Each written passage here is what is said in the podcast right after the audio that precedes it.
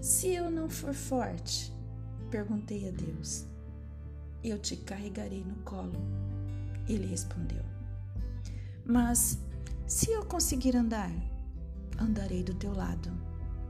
E se eu chorar, farei você sorrir. Você sabe que amo seu sorriso. E se eu reclamar, esperarei a raiva passar para você vir me agradecer.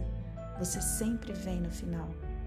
E se eu não conseguir dormir com medo, lembrarei a você minhas promessas milhões de vezes se preciso, para que o medo vá embora. E se. Ele me interrompeu.